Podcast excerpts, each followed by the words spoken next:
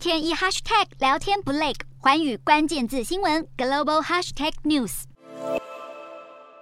购物中心大门打不开，许多正在逛街的民众受困在大楼内。加拿大最大城市多伦多，当地时间十一日中午所遭遇的大规模停电。停电刚好发生在炎热的中午，当下有超过一万户家庭断电，大多数的上班族则被迫从大楼中疏散，而市区内的银行、餐厅与咖啡厅也都无法照常营业。当地的电力公司表示，停电的主因是一艘载着巨型起重机的船只撞到三根高压电线所引起。但最困扰的是，受停电影响的主要区域是多伦多的市中心金融区，也是多家大型银行的所在地。停电导致银行大门反锁，让员工们只能待在大楼内，干等消防单位的救援。除此之外，受困电梯里的民众更不计其数。不幸中的大幸是，停电期间，多伦多地铁的营运与证券交易所的金融交易都没有受到太大的影响。当天下午，多伦多市内的消防局合力将电力转输到另一间电力公司，全市在当天晚间八点终于恢复正常供电。